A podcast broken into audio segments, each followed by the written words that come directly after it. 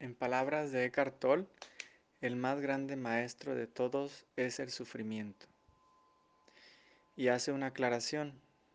Dice que se puede también aprender amando, se puede aprender con Dios, se puede aprender desde la presencia, pero la mayoría de los seres humanos aprende con el sufrimiento. De los 7.500 millones de habitantes, no sé qué porcentaje, pero es la mayoría, ha decidido aprender sufriendo. Por eso yo estoy de acuerdo con él. Porque si me pongo a pensar cuándo es que yo he tomado la decisión de despertar, es cuando he estado más enfermo. Cuando estuve en las noches más oscuras, es cuando en ese momento ya me harté de sufrir y dije, ya quiero despertar. Y es cuando comencé a ser humilde cuando empecé a pedir ayuda. Para mí, ser humilde es lo mismo que pedir ayuda. Y cuando pido ayuda con humildad y me rindo a los pies del Maestro es cuando realmente viene la sanación. Y ahora es cuando quiero volverles a leer las respuestas que ustedes me dieron por el, por el WhatsApp. ¿Sale? Es que ustedes mismos saben la, la solución a todos los problemas de la humanidad. Se las voy a leer, está bien interesante. Ok. Yo les pregunté cuáles son las características de un buen alumno, ¿verdad? Y ustedes me contestaron esto. Un buen alumno participa activamente ante un sufrimiento. ¿eh? Tú traspólalo a un sufrimiento que tú tengas actualmente. Ya, llámese de salud, llámese de dinero, llámese de amor. Ok, ¿estás participando activamente con tu maestro? Ahora, enriquece las clases con sus aportaciones. ¿Estás aportándole con riqueza a tu gran maestro? Sigue, investiga, se involucra, pone su 100%. La pregunta del millón es, ¿estoy investigando? ¿Estoy involucrándome? ¿Estoy poniendo mi 100% ante este grande maestro que es X, Y o Z. Seguimos, interioriza los aprendizajes. O, sea, el más grande maestro de todos ya sabemos que son las adversidades, ¿correcto? Perfecto, que ya dice. Ahora, ¿estoy dispuesto a aprender de ese más grande maestro? O sea, ¿estoy interiorizando los aprendizajes? ¿O estoy resistiéndome a, no, me cae gordo, no lo quiero en mi vida, ese pinche perro como ladra, o esa esposa o ese esposo o ese hijo drogadicto o, esta adicción que tengo, no la quiero más en mi vida. Eso no es aprender, eso no es interiorizar.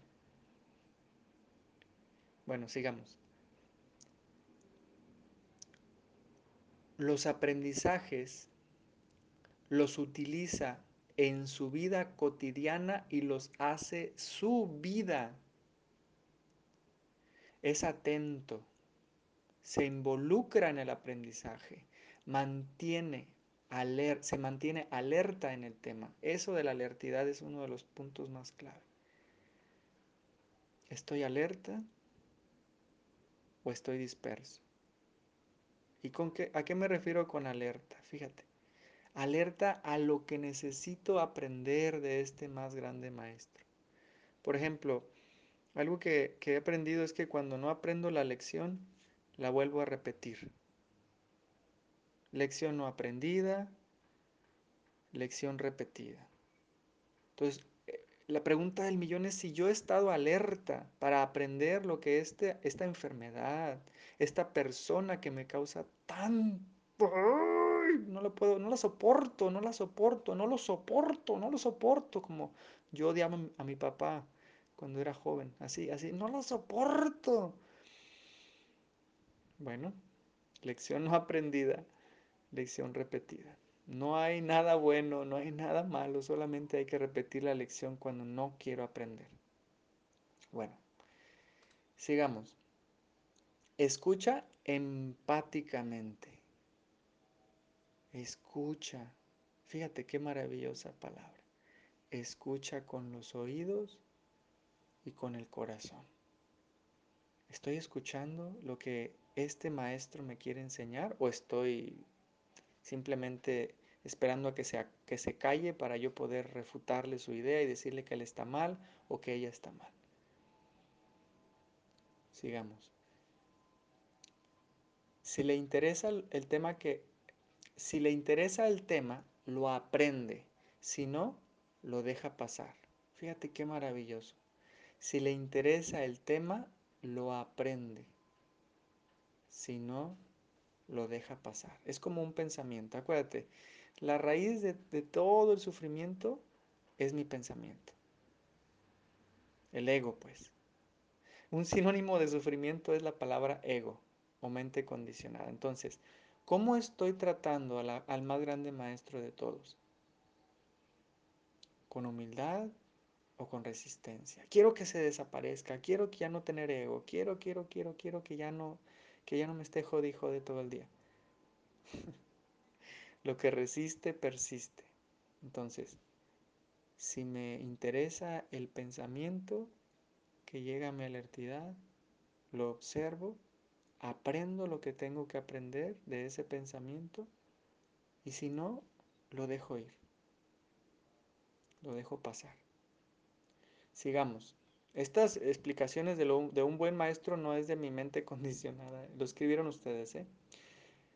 Si hay motivadores, los incluye en su vida, lo vive, le apasiona, lo comparte, lo hace suyo para seguir aprendiendo.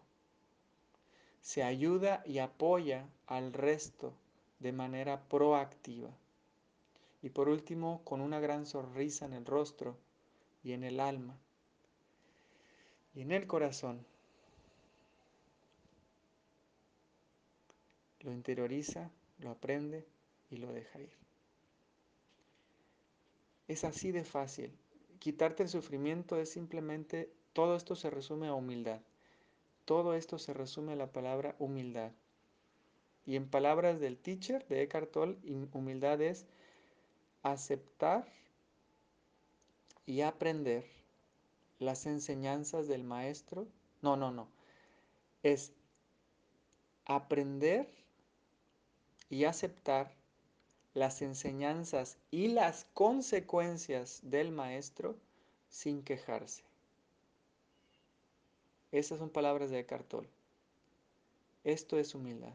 Aprender y aceptar las enseñanzas y las consecuencias del maestro sin quejarse. Y así como existe la frase de lección no aprendida, lección repetida, existe la otra gran frase que me encanta es lección aprendida, lección trascendida, o sea, se trasciende fácilmente todo lo que estamos dispuestos a trabajar con humildad. Por ejemplo, en mi caso, te voy a platicar de mi cuerpo. Mi cuerpo ha cambiado a lo largo de los años y mi cuerpo ya no es lo mismo que antes.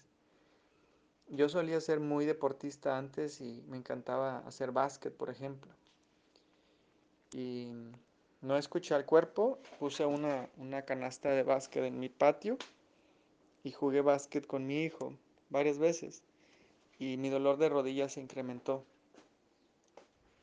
Yo, yo sé que gran parte de ese dolor en mi rodilla se deben a esos saltos que estoy dando por andar jugando un deporte que ya a mi edad no puedo jugar. O tal vez podría seguir jugándolo a esta edad si no le hubiera dado tanta carrilla antes, ¿no? Entonces, tengo dos opciones ante este grande maestro que es mi dolor en las rodillas. El sufrimiento, el dolor. Tengo dos opciones. Seguir evadiendo el dolor y diciéndome en la mente este, que yo sigo siendo Superman y que no me va a doler la rodilla, que todo está en la mente. O sea, haciéndome una chaqueta mental y evadiendo lo que es real, que si sigo saltando me voy a dañar más las rodillas. Y lección no aprendida, lección repetida, me siguen doliendo las rodillas. Ahora tengo dos opciones, esa o la otra es escuchar a mi cuerpo. Y mi cuerpo me dice, neto, haz yoga, haz natación, camina, pero ya no, no me des esa carrilla de saltar. No dañes mi cuerpo, por favor hazlo, hazlo por mí. Y me lo está diciendo todos los días. Entonces, hoy elijo, como dice nuestra hermanita que mandó el audio de que su, su más grande maestro es su esposo, pues igual yo hoy elijo de nuevo. Hoy acabo de hacer yoga, hoy elijo simplemente caminar y el lunes que se abren las playas aquí en Puerto Vallarta elijo nadar. Pues hoy elijo de nuevo. Tal vez por 43 años no le hice caso al cuerpo, lo traté con resistencia, evadiendo lo que es un hecho, que es que ese ejercicio de estar salte y salte no es beneficioso para mis rodillas. O tengo la otra de escuchar a mi cuerpo. Como dice ahí, una de, las características de un buen alumno es escucha empáticamente. Me voy a poner en los, en los zapatos de mis rodillas. Si yo fuera mis rodillas, ¿qué me dirían? Pues ya deja de saltar, neto. Deja de saltar. Y comienza a nadar. Nadar nos hace mucho bien. Entonces, lección aprendida, lección que trasciendo así, mira, en un chasquido. Así de fácil. Lección que no quiero aprender por el ego, porque el ego es bien rebelde, pues lección repetida.